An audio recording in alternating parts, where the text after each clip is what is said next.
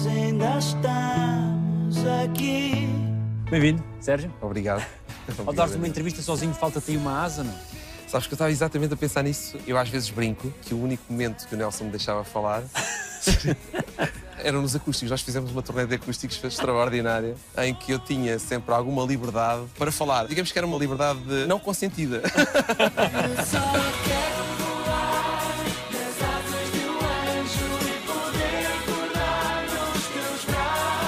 Sérgio Rosado, 41 anos, estou como sou, numa alta definição. Sempre houve essa hierarquia do mano mais velho, ele chega-se à frente, ou a coisa foi-se complementando? Sim, sim. Por isso é que isto funciona tão bem. Nós somos muito diferentes um do outro. Eu sou, se calhar, o lado mais emotivo, não é? A falar um bocadinho mais com o coração. O Nelson é a pessoa mais racional, não quer dizer que o Nelson não fala com o coração, que fala assim. Aliás, ele, com a idade, está cada vez mais a falar com o coração. Daí ele deixa-me falar mais vezes agora. Está a ficar velhote ele. Está a ficar um bocadinho velhote. Mas com pinta, está, está cheio de charme.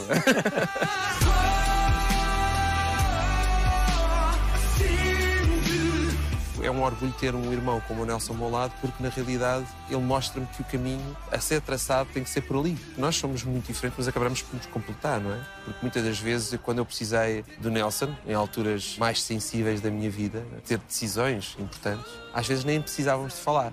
Chegava ao meu lado e a conversa surgia. E ele percebia que também que tinha que lá estar para me dar aquela sua opinião, que é que para mim a opinião do Nelson é, é fundamental.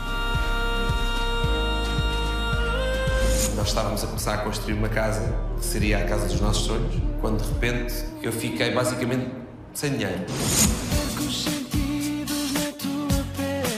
Gosto do sol, gosto da família, dos amigos, gosto do mar. A tua vida profissional confunde-se completamente com a tua vida pessoal ao longo dos anos. Indissociável, não é? Não dá para separar as duas coisas. Eu recordo na altura, quando comecei a namorar com a Andreia, não foi uma altura muito fácil, éramos muito jovens. Estava a tentar lidar, até saber como é que tinha que lidar com a fama e com o sucesso. Surgiu algumas questões, algumas dúvidas, mas ela nunca surgiu com aquela questão de ou eu ou música, porque ela sabe perfeitamente que eu estou na música desde sempre.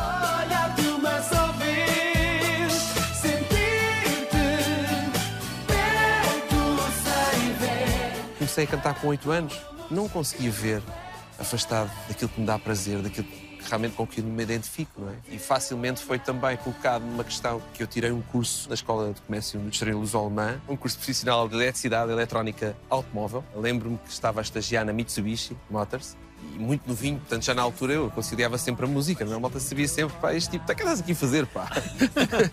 Aquilo havia um limite de faltas e eu nunca mais me esqueço, o engenheiro uh, gostava muito daquilo que eu estava a fazer, não é? porque ia acompanhando a televisão. Chamou-me ao gabinete dele no curso e disse: Sérgio, acho fantástico o percurso que estás a ter na música. Mas como deves imaginar, chega aqui uma altura que tens de tomar uma decisão muito importante na tua vida. E ele fez-me esta questão ao curso ou aquilo que estás a fazer a música, porque já percebi que não dá para conciliar as duas coisas. Eu quero voltar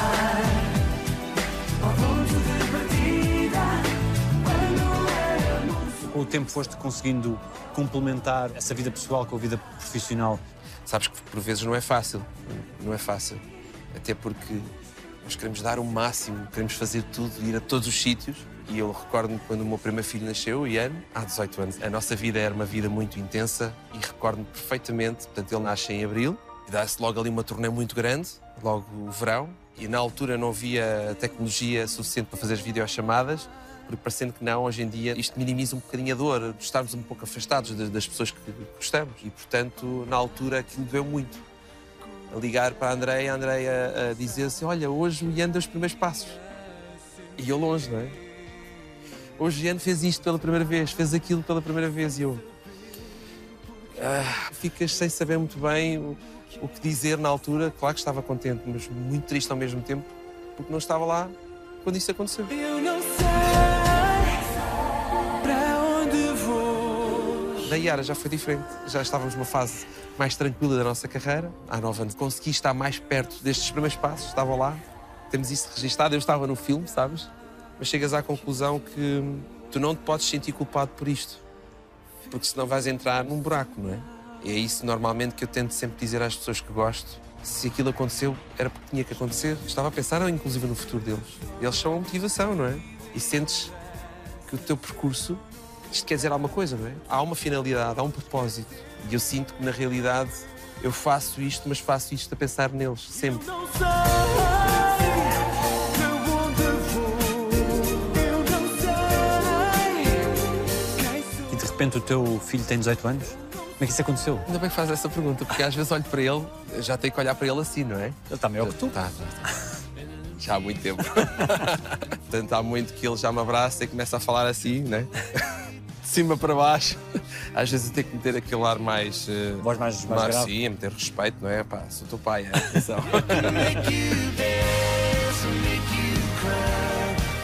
Como é que foi evoluindo a tua relação com ele? Eu fui pai com 23 anos, mas às vezes tenho a, a sensação que poderia estar muito mais perto dele como um amigo, partilhar mais coisas. Mas depois tenho um outro lado que, que eu sei que tenho que fazer um papel de pai. E às vezes há pais que não compreendem isso, eles têm que ter os melhores amigos. Eles vão partilhar coisas com os amigos que não vão partilhar connosco. Nós já passamos por isso. E, portanto, às vezes custa-me porque estás sempre aqui num misto de emoções e sensações. Será que estou a fazer bem? Será que estou a ser exigente demais com ele? Estou a impor demasiadas regras? Mas depois tens o outro lado. Ele já vai tendo agora uma idade diferente e já recorre ao pai para falar noutras coisas, não é? Há outros assuntos que nós partilhamos. Eu vejo como um parceiro, sabes? A amizade que tu tens pelo filho é aquela amizade que é sincera e tu sabes que depois tens que ter o outro lado. Agora, eu não posso ser o melhor amigo dele. Eu tenho essa noção. Às vezes custa-me. Custa-me porque hoje em dia tu ouves tanta coisa na net, sabes? E às vezes preocupa-nos quando eles estão muito tempo fechados no quarto, não sabemos o que é que se está a passar e quando é algo que não é palpável, tu não consegues controlar, tu tens que confiar e perceber que aquilo que fizeste até à data foi um trabalho bem feito. É um tipo muito calmo, mesmo assim eu não me posso queixar, porque esta pandemia as pessoas dizem assim, ah, pois ele não saiu com os amigos à noite, e tu, "Ah, isso, isso." mesmo que se não houvesse a pandemia, ele não é muito de sair assim para grandes confusões. Mas retirou-lhe realmente aqui um bocadinho esta essência que é natural, não é? Todos nós tínhamos que passar e temos que passar por isso. Só espero que ele não vá atrás do prejuízo, costuma dizer, e não faça tudo rapidamente. Que puto é que foste tu? Tu eras de aprontar? Como é que era? sempre fui mais calmo que o Nelson. Mas há uma altura da tua vida que sentes aquela parte mais irreverente, queres mostrar, queres fazer. Às vezes as coisas não correm como tu queres, não é? Eu, por exemplo, recordo como se fosse hoje. O meu pai poucas vezes nos bateu, mas daquela vez merecia, não é? Há um buraco nas aulas, a professora não apareceu, tínhamos a tarde livre. Então, em vez de ir para casa, fomos com os nossos amigos para um campo, assim aberto, e começámos a pedrada uns nos outros, que era a batalha campal. Quem é que acertava com as pedras uns dos outros? Imaginação, não é? Eu, de repente, falho a pedrada e acerto num vidro de um carro, parto um vidro de um carro. Só que para tu veres bem a qualidade do anjinho, toda a gente começou a fugir e fiquei parado no mesmo sítio. Veio o dono do carro, teve a perguntar onde é que morava, respondi tudo, disse onde é que morava, disse, tudo, com medo, estás com receio. E ao jantar, o senhor toca no quinto andar e quando ouço a campainha comecei logo a tremer, assim, já, já sei quem é. E o meu pai depois vem de lá, não é? Com a informação toda. Ai, foi, foi só uma, assim bem dada, sabes? A minha mãe sofreu imenso foi com as nossas avarias em casa, não é? Eu e o meu irmão éramos um bocadinho o cão e o gato, estávamos sempre a picar um com o outro. Mas era o normal dos, dos miúdos e dos irmãos. E depois ali tirava-me um bocadinho partido de ser o irmão mais novo. Porque a minha mãe começava logo a ralhar primeiro com o mais velho, não é? Havia sempre estas discussões, mas foi sempre quando éramos miúdos. Ele nunca teve necessidade de assinar um teste teu da escola, a assinatura dos teus pais. Eu assinei, quando era puto, cheguei a assinar. Eu era um gajo das artes, não é? E o gajo nunca foi muito desenho, meu irmão. E houve uma vez que fui descoberto, não era nada de mal. Era uma negativa que eu, pronto, eu não queria que a minha mãe soubesse. E cheguei a fazer ali a, a assinatura que estava perfeitinho. Gosto da música. Não gosto do quê? Olha, Espera aí, isto agora é difícil. Dá para pensar um bocadinho, não? Não gosto de borrego. Não gosto de favas. Não gosto de sardinhas. Pescada cozida. Deve ser um trauma de criança, só pode. Quais são as tuas melhores memórias dessa infância? Eu recordo-me das nossas férias com os primos. É das coisas mais preciosas que nós guardamos na nossa vida. São os momentos em família, mas quando estamos junto daqueles que nos fazem bem, a, a- a nossa avó, que já não está entre nós, tinha expressões incríveis com os netos. Quando os netos se juntavam todos, porque nos juntávamos os netos todos nas alturas festivas, não é? Aí íamos sempre todos para o Alentejo e era incrível. Recordo-me da minha avó de fazer o pão quente. Das coisas que me, que me deixa saudades era estarmos todos à espera que a avó tirasse o pão lentejano do forno a lenha sabes? Saía o pão quentinho para cima da mesa e nós comíamos o pão com manteiga passam coisas que tu nunca mais vais esquecer. Eu não esqueço de conhecer a minha avó paterna, mas o nosso avô, que viveu até aos 100 anos, uma idade extraordinária, era uma força de vida. Mas o nosso avô materno também vai pelo mesmo caminho, porque já passou por situações incríveis e continua com uma força incrível de viver. E quando sai alguém da tua vida que tu gostas, ficas sempre com aquela sensação que podias ter estado mais com essas pessoas, não é? Com as pessoas que tu gostas. Por isso é que eu te falei nas nossas férias. As nossas férias eram passadas com eles. E quando de repente tu sentes-te obrigado a sair um bocadinho da tua zona de conforto, quando digo a zona de conforto é a tua família, não é? E os meus pais, nesse sentido, sempre foram pais exemplares, extraordinários. E eu, eu disse não me emocionar, mas pronto, já é lixado. Os meus pais, hum, pessoalmente, sempre estiveram lá. Houve, houve uma altura, houve uma altura da minha vida que, que não foi fácil, sabes? Gerir tudo isto. Hum, sempre fui muito positivo, sabes? E e nunca, e nunca, quis, nunca quis preocupar as pessoas que estavam perto de mim. Que momentos foram esses mais difíceis?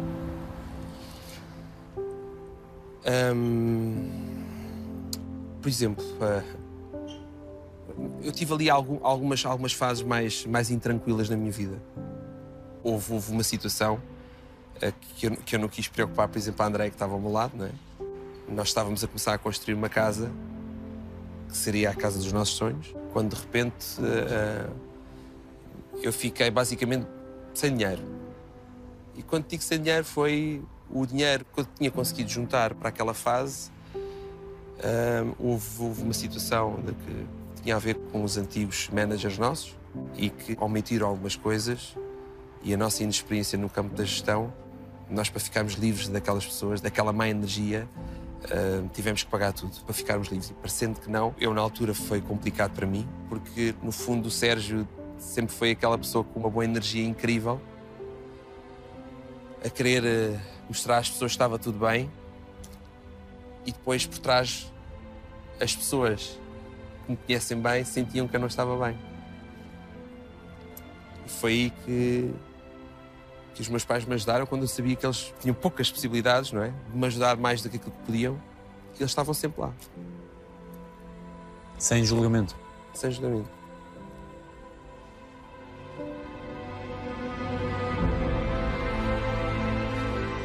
Quando olho para os meus pais, vejo sempre aquela referência. É este o caminho. E por isso que às vezes tu sentes que será que estou a fazer um trabalho bem feito enquanto pai? E eu sinto que tenho estado a cumprir, se calhar, aquilo que eu queria, as expectativas. Às vezes as pessoas olham para nós e pensam que há aqui uma cúpula à volta dos artistas. Que na realidade nós, se tivermos que identificar essa cúpula, eu coloco sempre a família. É uma bolha. A nossa bolha é esta. Não sai nada para fora e o pouco que entra é discutido internamente. E eu recordo-me que houve situações em que, em que eles sempre estiveram lá. E o meu irmão também. Mas havia coisas que o meu irmão não sabia, porque pá, eu também não queria estar a preocupá-lo nesse sentido. É? Mas faz parte do crescimento. Isso foi no início da nossa carreira. Tentei conseguir esconder as coisas até ao máximo, porque não queria estar a preocupar ninguém, porque eu sabia que, no fundo, é essa que é a mensagem que nós passamos sempre para casa e para as pessoas que nós gostamos. Existem sempre soluções. Se alguma vez passou alguma coisa pela cabeça de acabar com a minha vida, não. De todo. Porquê? Porque agarrava-me sempre à família. Sabes que as pessoas que dizem assim, tu tens receio da morte, não tenho receio da morte. Não tenho. Tenho receio da solidão. Ficar sozinho. O que é que me faz viver? É estar com as pessoas que eu gosto, não é? Essa é a razão do meu viver. E quando olho para casa, nomeadamente, por exemplo, estávamos a falar dos meus pais, vejo os meus pais como um exemplo máximo, um orgulho imenso de pertencer a esta família. Quer ser exatamente a mesma coisa para, para os meus filhos. O que é que os teus pais já te disseram que tu não esqueces? No momento em que tive uma das decisões mais importantes da minha vida, tinha que optar entre o curso profissional e a minha vida artística. E eles tinham investido em mim, não é? E os meus pais nem hesitaram. Filho, o que tu decidires, nós estaremos cá sempre para te apoiar. O que quer que seja. E eu lhe disse, eu já decidi o que quero. Quero música, não é? Eles olharam para mim, a sorrir. Já sabia exatamente aquilo que eu ia dizer. E acho que Hoje em dia, quando eu fico mais ansioso, mais preocupado, eu tenho que estar perto deles. Sempre perto. Tão perto que fui morar a um quilómetro deles, para tu perceberes. Eu quero as palavras. Eu tenho que lá estar. Porque a ligação é tão forte, a energia é tão forte. Quero lá estar perto, sabes? A um telefonema e, e a correr estar lá de lá. Tens esse receio de não estar se alguma coisa for necessária.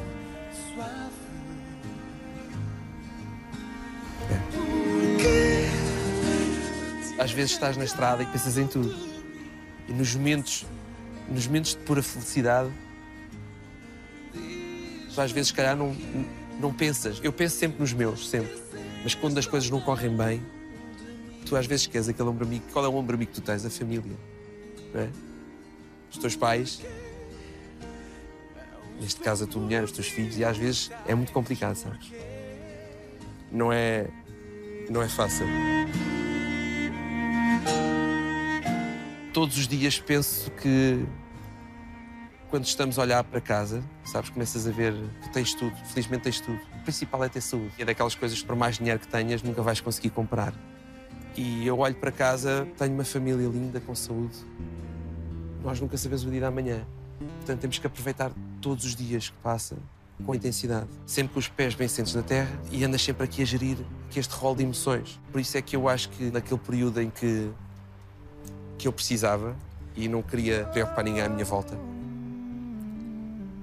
os meus pais estiveram lá e ajudaram, mas sem pedir nada em troca.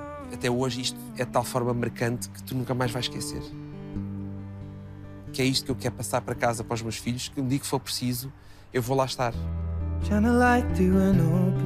Como tu sabes, os nossos pais sempre tiveram ligados à música de uma forma mais amadora e, no entanto, deram-nos a oportunidade de poder começar com aulas de música e tornar com que este sonho fosse cada vez mais real ao longo dos anos. Nós conciliávamos a, a nossa escola, os estudos com, com a música e houve uma altura que nós tivemos que abdicar. Não vivi aquilo que se calhar tinha que viver enquanto adolescente, porque eu via os meus amigos e colegas a combinar as coisas no fim de semana, não é? Miguel Sérgio, vens também e tal. E disse, pá, não posso, tenho um espetáculo.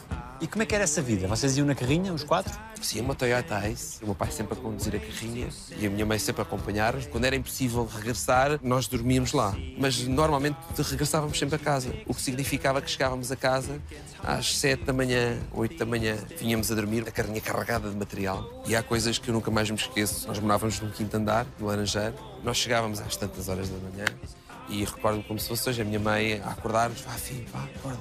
Vá, filhos, bora. Carregávamos uma aparelhagem toda para um quinto andar, não tínhamos garagem, vivíamos numa zona. eh, Não, não era uma zona muito tranquila. Por segurança, levávamos sempre as coisas para o nosso quinto andar, muito pequenino, a carregar as coisas, meio ensinado. Houve uma altura que o elevador estava avariado, tivemos que subir os lances de escadas e eu levava uns ferros que encaixavam as colunas umas nas outras, e os ferros pesadíssimos, não é? Eu levava o ferro de cada lado e se meio ensinado deixo cair o ferro pelas escadas abaixo. Aquilo foi um estrondo enorme que deve ter acordado o prédio àquela, àquela hora da, da manhã.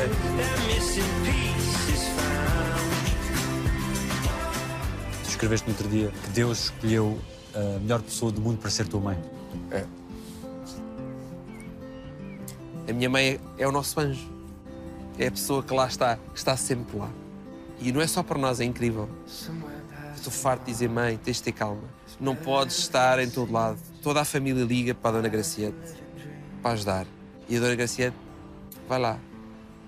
Sempre. Por isso é as coisas que mais me custou nesta pandemia, não é? E a custou a ela, não é? Eu sou mais beijoqueiro que o Nelson, não é? Sou mais de contacto, mais de, destas coisas. Portanto, a minha mãe dá sempre dois beijinhos. Cumprimento-a, mas depois dá sempre um beijinho no pescoço. E nesta quarentena, pá, nós tínhamos que respeitar. E isso custou-me muito, sabes? Eles estarem do outro lado da casa, verem os netos do, do outro lado, e ainda por mais a morares a mil metros e não poderes abraçar, custa-me ainda me custa hoje em dia. A minha mãe é uma pessoa bastante emotiva. Tem muito medo de eu e o Nelson nos darmos mal, por exemplo, quando às vezes surgem aquelas discussões que é o normal. Nem são discussões negativas, são às vezes ideias diferentes. É um debate de opiniões, só que às vezes o debate de opiniões pode ferver um bocadinho. e às vezes dá a entender. Há outras pessoas que nós estamos mesmo chateados e estamos a discutir muito e chateados. E a minha mãe começa logo muito nervosa. "Ah, por amor de Deus, parem já com isso que o- eh, não dá isso. Mas estamos a falar, qual é o problema? Portanto, a minha mãe é aquela pessoa que não pode haver discussões, não pode haver guerra. Quando o Nelson esteve aqui, perguntei-lhe se vocês não temeram a determinada altura das vossas vidas não ter a vossa individualidade. Crees que isso foi conseguido? Eu penso que sim, sabes? Eu acho que as pessoas já nos identificam tão bem, os dois irmãos, perceber como é que são os dois irmãos, e tu crias essa imagem perante o público, sendo que a imagem mais forte é quando estamos os dois juntos. é? O reconhecimento por parte do público é os dois juntos. E essa pergunta realmente é uma pergunta diferente de todas aquelas que já me fizeram, porque deixa-te pensar, no sentido que tu agarras-te muito a uma pessoa e depois será que eu consigo fazer outras coisas sem essa pessoa ao meu lado? E nós conseguimos, funcionamos muito bem os dois, como as pessoas sabem. Mesmo assim, o Nelson teve muitos negócios sem minha presença, mas mesmo assim eu nunca conseguia, nunca me aventurei muito em grandes coisas porque não tinha lá o meu irmão. E é interessante que agora, numa fase mais recente da nossa vida enquanto irmãos, eu vejo o Nelson muito mais próximo de mim a dar mão, novamente. Os projetos que vão surgindo fora da música, o Nelson está lá a olhar para mim. Sempre. E o vosso entendimento é muitas vezes feito em silêncio? Sim. É engraçado que somos uma família muito unida, como tu sabes, e um núcleo muito forte, mas há ali uma altura da nossa vida que parecia que quando estávamos a trabalhar, trabalhávamos juntos e não mostrávamos coisas. Daí que aquilo funcionava muito bem. Eu respeitava aquilo que ele estava a fazer, ele respeitava o que eu estava a fazer. A cumplicidade em palco, essa energia enquanto irmãos, sempre foi notória. Ou basta olhar para ele sei o que é que ele vai fazer e vice-versa. Mas depois as pessoas falavam e olhavam para nós assim, mas vocês sempre foram aqueles irmãos de partilhar tudo, tudo. Isso não foi assim sempre. Quem eu sou. É tão giro perceber que estamos a amadurecer tão bem, estamos a envelhecer como deve ser. Eu vejo-nos, se calhar, ainda mais juntos, mais fortes e a partilhar muito mais coisas agora do que partilhávamos quando éramos mais novos. Porque quatro anos são quatro anos, ok? Pode não ser assim uma grande diferença de idade, mas quando era mais novinho, que cá saber de mim, não é? Estava a achar outras coisas e depois começou a sair com os amigos. Eu queria ir atrás também. Não quero, obviamente, ter aqui este apêndice mais novo ao meu lado, nem pensar, faz todo sentido na altura. Quando saímos da casa dos meus pais, fomos para um apartamento. Eu vivia no andar, Nelson vivia por cima de mim. O maior número de horas possíveis passávamos a trabalhar, sempre. Quando era para descansar, íamos de férias, íamos juntos.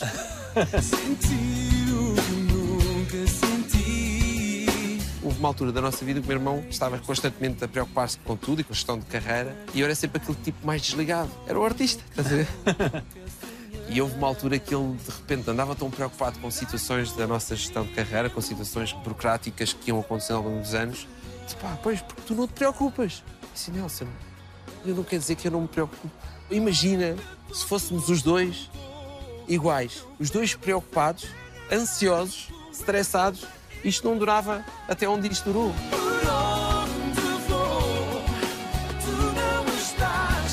Sentir-te, sei-te. Em palco já tiveram que se socorrer um do outro? Variedíssimas vezes. Houve uma altura, eu esqueci-me da letra, não é? Nestas situações nós bloqueamos. Eu olhei para o Nelson, qual é agora? Qual é a parte que vem agora? O Nelson assim olhar para mim, Mas como é que pergunta sem ninguém perceber? vai ao pé de mim, assim, de lado, assim, qual é agora? E estás a ver, não estás a ler os meus lábios, assim, qual é a parte agora? E tu consegues dizer?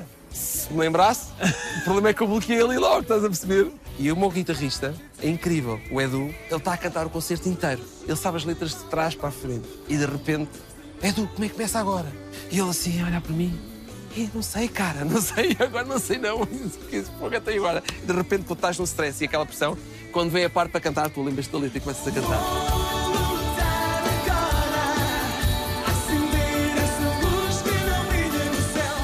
Vez que eu estava com um espetáculo uma guitarra, foi uma festa para uma empresa, a entrada era toda minha, com guitarra, e de repente eu comecei a perceber que não conseguia entrar no início da música, nem a nível de acordes, nem a nível da letra. Comecei a pensar demasiado naquilo, sabes? E eu a dar a volta, e de repente assim, eu estou tramado, eu não vou conseguir, vou, vou improvisar aqui um bocado.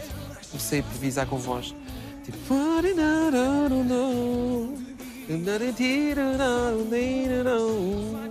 A banda olhar para mim e disse: "O que isto que está a fazer? e o público assim à frente, tipo, é pá, fantástico. Resultado, eu paro a música, não começámos a cantar aquilo, o pessoal tudo a bater palmas, ai, assim, obrigado. Mas eu tenho que vos partilhar convosco aquilo que acabou de acontecer. Pá, a malta chorava a rir. Já se passou situações incríveis de eu estar eh, em palco. Eu sou muito de olhar eh, nas pessoas, nos olhos das pessoas. Nós, quando escrevemos, temos de ter muito cuidado com aquilo que escrevemos, porque estamos a mexer nas emoções das outras pessoas, estamos a mexer na vida das outras pessoas. Porque sabes que há muita gente que se agarra às músicas às letras, às mensagens, aos poemas, para poderem superar as suas dificuldades que têm. E uma vez estava a cantar e olho nos olhos de uma. Pá, que tanta gente tinha que ser logo aquela rapariga, sabes? Era uma mulher na altura. Fiz perfeitamente, já devia ser mãe. E de repente eu olho para ela, começo a cantar, sabes, como se estivesse ali a cantar exatamente aquela história, que ela, ela estava a se identificar com aquela história, e de repente ela começa a chorar compulsivamente e sai. Saiu do concerto. Tu estás a escrever coisas que sabes que há pessoas que vão ler aquilo e vão interiorizar de tal forma que aquela história acaba por ser ela. É isto sou eu. Esta história é minha. Pá, é incrível.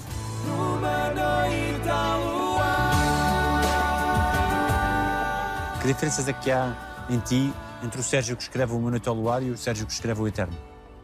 As diferenças são muitas, não é? Vamos estar a, a contar duas histórias extraordinárias, não é? Porque numa é quando conheço a Andreia, a minha relação com a Andreia vem desde sempre, é? Conhecemos na escola e eu percebi logo ali que era a mãe dos meus filhos. Ela era uma miúda muito popular na escola e estava com aqueles miúdos muito giros, os surfistas e tal, andava tudo de volta dela. E estávamos na mesma turma. A história é muito gira porque eu nem sequer era para ir para aquela escola. Portanto, as pessoas quando dizem assim, "É, tu achas que é o destino? Sim, sem dúvida. Todos nós temos o nosso destino, temos as pessoas eh, marcadas, in- independentemente das alturas da nossa vida, mas elas vão se atravessar à tua frente. E eu, naquela altura, nem era para ir para aquela escola, porque estava inscrito naquele curso profissional, só que faltava ali um mês e meio. E eu estava inscrito na escola pública e a minha mãe disse assim: nem penso que vais ficar aqui um mês e meio em casa sem fazer nada, até entrar no curso, portanto vais para a escola. Eu, ok, pronto, vou para a escola. Vou lá passear um bocadinho, não é? Porque depois eu sabia que ia sair lá. E o belo do Sérgio era um bocado azeiteiro na altura. Era aquela que se usava na altura. Usava as calças de ganga até se rasgarem, sabes? E há uma altura que aquilo estava a ficar já rasgado e tal. E de repente abriu. Eu, aí, fantástico. Chego a casa, a minha mãe tinha colocado um remendo nas calças. Eu não quero isto assim. E fiz uns calções, uns calços justinhos. Então entro atrasado na aula, na primeira aula da apresentação. Logo toda a gente olha para mim. Balete, faltava tipo um minuto para terminar a aula. Portanto, fica logo apresentado, não é? Houve ali um burburinho entre as miúdas. Estava eu com uma t-shirt do Paris Saint-Germain. Os calções assim curtinhos, de ganga. E um bigodinho, tinha assim uma perinha, sabes? Muito bem feito. Foi quando ganhámos a Casa dos Artistas que o pessoal todo gozava comigo. Aquela barbinha dava muito trabalho de fazer. E na altura ela já estava com o grupinho dela, lá com os surfistas e tudo, e eu estava com os amigos meus e, pá, e já apaixonadíssimo por ela. Não sei. Nós, no início da nossa relação, portanto, início de anjos, nós tivemos ali um momento mais complicado. Nós estivemos separados um ano e meio. E custou muito, sabes? Custou-me horrores. E isto porque a Andrei não estava a conseguir lidar com tudo o que se passava à volta. E eu sempre fui esta pessoa de me dar bem com toda a gente, de olhar para toda a gente, falar com toda a gente. E houve ali uma altura que a André não conseguiu. Ela própria assume que estava a sentir os ciúmes possíveis e que não estava a conseguir lidar com a situação. Houve ali apenas aquele momento em que nós estivemos afastados. Eu depois não desligava totalmente. Também, digamos, a partir daquela depois também não... Houve uma altura que ela percebeu assim, bem, este tipo não quer compromisso, mas anda aqui sempre de volta. E ela cortou-me um bocadinho as pernas nesse sentido, mas abriu-me os olhos, um bocado para a realidade. E foi, se calhar, num dos anos que mais trabalho tivemos. Nós fizemos quase três meses na estrada, dois meses e tal, seguidos na estrada. Naquela altura, a Andreia fez-me sofrer um bocadinho. E ali percebi que tinha que a recuperar de novo. Fiz uma música para ela nessa altura. Eu sofri, nunca deixei de te amar. Numa noite ao luar, foi na altura que conheci a Andreia. E no Eterno, A vida construída. é a minha vida toda construída. Faço o resumo de toda a minha vida. As cartas que eu um dia te escrevi foi para te contar. Esse dia do casamento foi especial? Muito especial. Sabes que a Andreia já tinha até perdido as esperanças de poder uma vez algum dia subir ao altar com, com um vestido de noiva pela igreja, porque era um dos sonhos dela, sem dúvida. Eu não digo que não fosse um dos meus objetivos ou um dos meus sonhos, mas eh, ao longo da nossa vida foi-se colocando alguns objetivos, algumas prioridades e ela percebia isso e compreendia. E há uma altura que ela dizia assim: Olha, já, eu nem quero saber, já nem quer casar pela igreja. Eu disse: Olha, vais ver, vai ser muito mais giro. Um dia, pá, nós casamos pela igreja e vemos os nossos netos é que vêm trazer as alianças. Não foram os netos, mas foi a nossa filha e foi o nosso sobrinho, meu afilhado, o filho da Nelson no Cavan. Foram os dois eh, os meninos das alianças. Quem é que chorou mais nesse dia? É pá, aquilo era incrível. Aquele momento naquela igreja foi inexplicável. A energia era de tal forma única. que eu infelizmente não conseguia convidar as pessoas todas que queria convidar, porque senão teria que ter para umas três ou quatro igrejas para meter toda a gente lá dentro. Não é? Porque na realidade eu queria que, principalmente a minha família, as pessoas mais próximas, testemunhassem um momento especial que acabou por acontecer. E se me perguntares, foi exatamente aquilo que tu tinhas pensado? Foi muito melhor. Mas foi muito melhor. O que se vê ali foi único porque as pessoas conhecem-nos, sabem realmente a relação que eu e a Andrea temos. É uma relação de muita amizade também, porque crescemos juntos. Nós acabamos por nos moldar um ao outro. E, portanto, a nossa relação é muito intensa, tem muita, muita história por trás também. Portanto, aquele momento foi um momento do resumo das nossas vidas. O momento, então, de ver o meu filho entrar com a mãe pela igreja adentro. Eu sabia que aquilo ia acontecer. Mesmo assim, não me aguentei. Ver o meu filho a trazer a mãe, entregar a mãe ao pai no altar. Isto, isto estava escrito que tinha que ser assim. Toda a gente na igreja chorava compulsivamente. É eterno e para sempre será.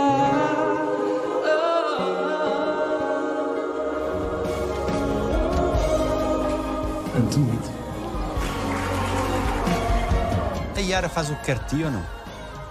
Ela tem o seu jeito, não é? As miúdas têm uma forma muito peculiar de poder dar a volta aos papás. Eu tento às vezes, de alguma forma, não ceder, não é? E a Andrea nisso fica assim um bocadinho mais chateada, porque disse, pá, eu não posso ser eu a fazer o papel de má aqui, só. Eu disse, não, não, tentar ser o contrário. Não quer pintar as unhas e essas coisas? Ah, sim. sim. Agora já passou um bocado mais essa fase, mas tive uma fase que era as unhas, era o cabelo, era, era a maquiagem.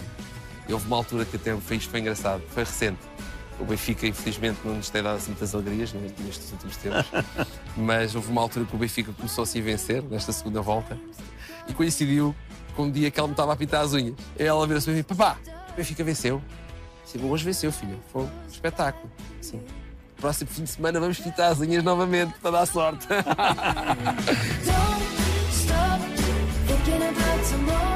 Gosto de futebol, gosto do Benfica, gosto do meu irmão. Não gosto de acordar muito cedo.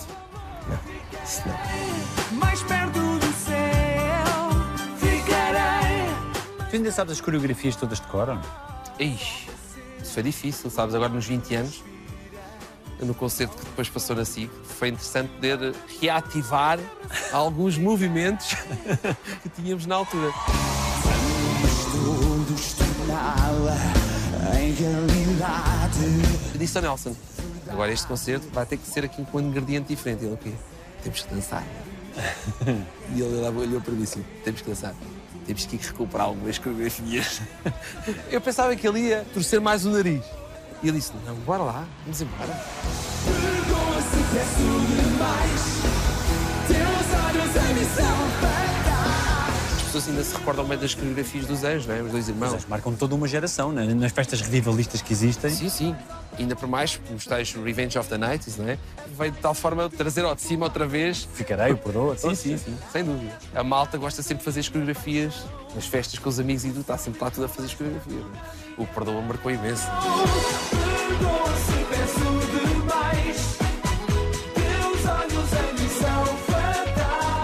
Gosto sushi de fruta, não gosto do frio, não gosto da chuva.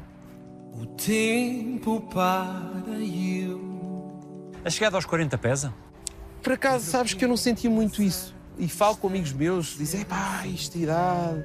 Essas coisas, pá, eu acho que não, nós temos que contrariar constantemente isso. E aquilo que nós fazemos diariamente é uma prova que isso realmente é psicológico. Claro que sim, o metabolismo está diferente, sim, sem dúvida, não é? E tu sentes que no aspecto físico, provavelmente os cabelos brancos, não é? Mas nós temos que constantemente pensar que temos que contrariar essas tendências. Quanto mais esta atitude positiva tu tiveres, isso vai se repercutir mais à frente, percebes? É nesse sentido que eu e o Nelson tentamos sempre, de alguma forma, dar o exemplo também. Daí as nossas loucuras de bicicletas que nós fazemos, não é? A mais recente que fizemos Caminho de Santiago, mil quilómetros em 10 dias, desde o início do Alentejo até Santiago Compostela, estamos constantemente a colocar-nos à prova. E nós sabemos que, de alguma forma, isso é importante. É importante tu perceberes que ainda tens tanto pela frente, tanto pela frente. E eu quero me sentir fisicamente ativo para fazer coisas diferentes com o meu filho. Faço. Eu meto-me a loucuras com ele Porque eu pensei assim, bem, eu nunca passava pela cabeça poder fazer isto com o meu filho, não é? Mas não vejo a idade como um aspecto negativo.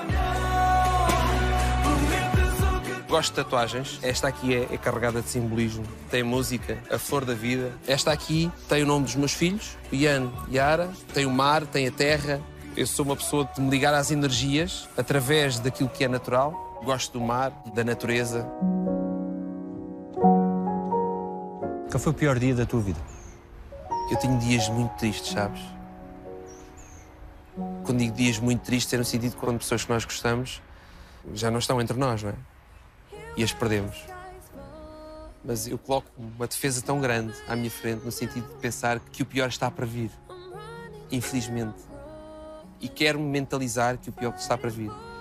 Mas não gosto de pensar muito nisso, sabes? Porque sou aquela pessoa que vive dia a dia, vive intensamente aquilo que me rodeia com aqueles que eu gosto. Porque eu sei que quando isso acontecer, eu já não posso fazer aquilo que queria fazer com essas pessoas. E portanto não posso dizer que tenho o dia mais triste da minha vida. O adeus à Tita foi duro? O adeus à Tita foi muito duro. Especialmente lá para casa, porque nós e os animais é uma coisa incrível. A Tita foi uma cadelinha maior que Shire que veio para casa. O Ian devia ter um ano e pouco. Cresceu com ele. Esteve sempre connosco. Na altura teve eh, situações de saúde difíceis em que nós recorremos a meio mundo para poder salvar e ela continuou mais uns anos connosco. Sei que foi uma cadela muito feliz ao nosso lado. E houve uma altura que, simplesmente, teve que partir. E a minha mulher foi a que sofreu mais com isto tudo, na realidade, porque estava ao lado dela quando teve que, de alguma forma, tomar uma decisão, não é? E, e faleceu nos braços. E eu estava, na altura, estava a viajar, a viajar para fora, e ela liga-me a dar essa notícia e estava no aeroporto. Foi, foi duro, sabes? Foi duro, mas, mas eu fiz logo questão de dizer, dizer a eles: temos que arranjar outros outros vão cá para casa. Porque eh, eu não conseguia estar em casa. É incrível. Já falei com várias pessoas que tive- passaram pel- pel- pela mesma situação e que sentiram a mesma coisa que eu estava na sala e ouvia as patinhas dela no chão, andar de um lado para o outro. Assim, estou a ficar maluco, só pode, não é? E portanto, houve uma altura que eu tive a decisão com a André e disse: Olha, temos que começar a falar com os miúdos, temos de trazer um animal cá para casa. E ela, eu não consigo assim, pá, é o melhor. E foi o melhor. A chegada do Yuki veio diminuir a dor e o carinho que na altura estava tão presente, estava tão forte, sabes? Aliás, eh, ficámos com uma lembrança da, da Tita, uma marca da, da patinha dela em, em gesso. Ainda temos lá, está lá no nosso hall de entrada. É a nossa família. Nós nunca podemos esquecer daqueles que fazem parte de- daquilo que é importante da nossa estrutura. Alguém te deve um pedido de desculpas? Sim. Esperas que peça? Eh, não espero depressa. Nem sei se vai acontecer. Sou daquelas pessoas que fico profundamente magoada porque acredito ainda que existem pessoas muito boas, sabes? E quando tu tens amigos que quase consideras como irmão e de repente dão uma facada nas costas, tu ficas, pá, tu és assim o peito, ficas a pensar, fogo. Mas será que isto aconteceu? Mas sabes que eu não mudo.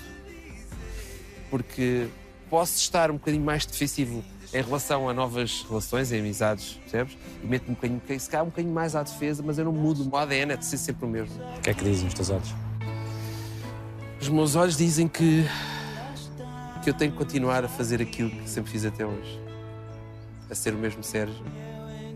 A ajudar quem mais precisa. E, e a proporcionar aquilo que eu acho que é importante para, para aqueles que estão ao nosso lado. A felicidade, acima de tudo. Obrigado. Thank you very much. Coisa fez. Vidas as ilusões tudo passa.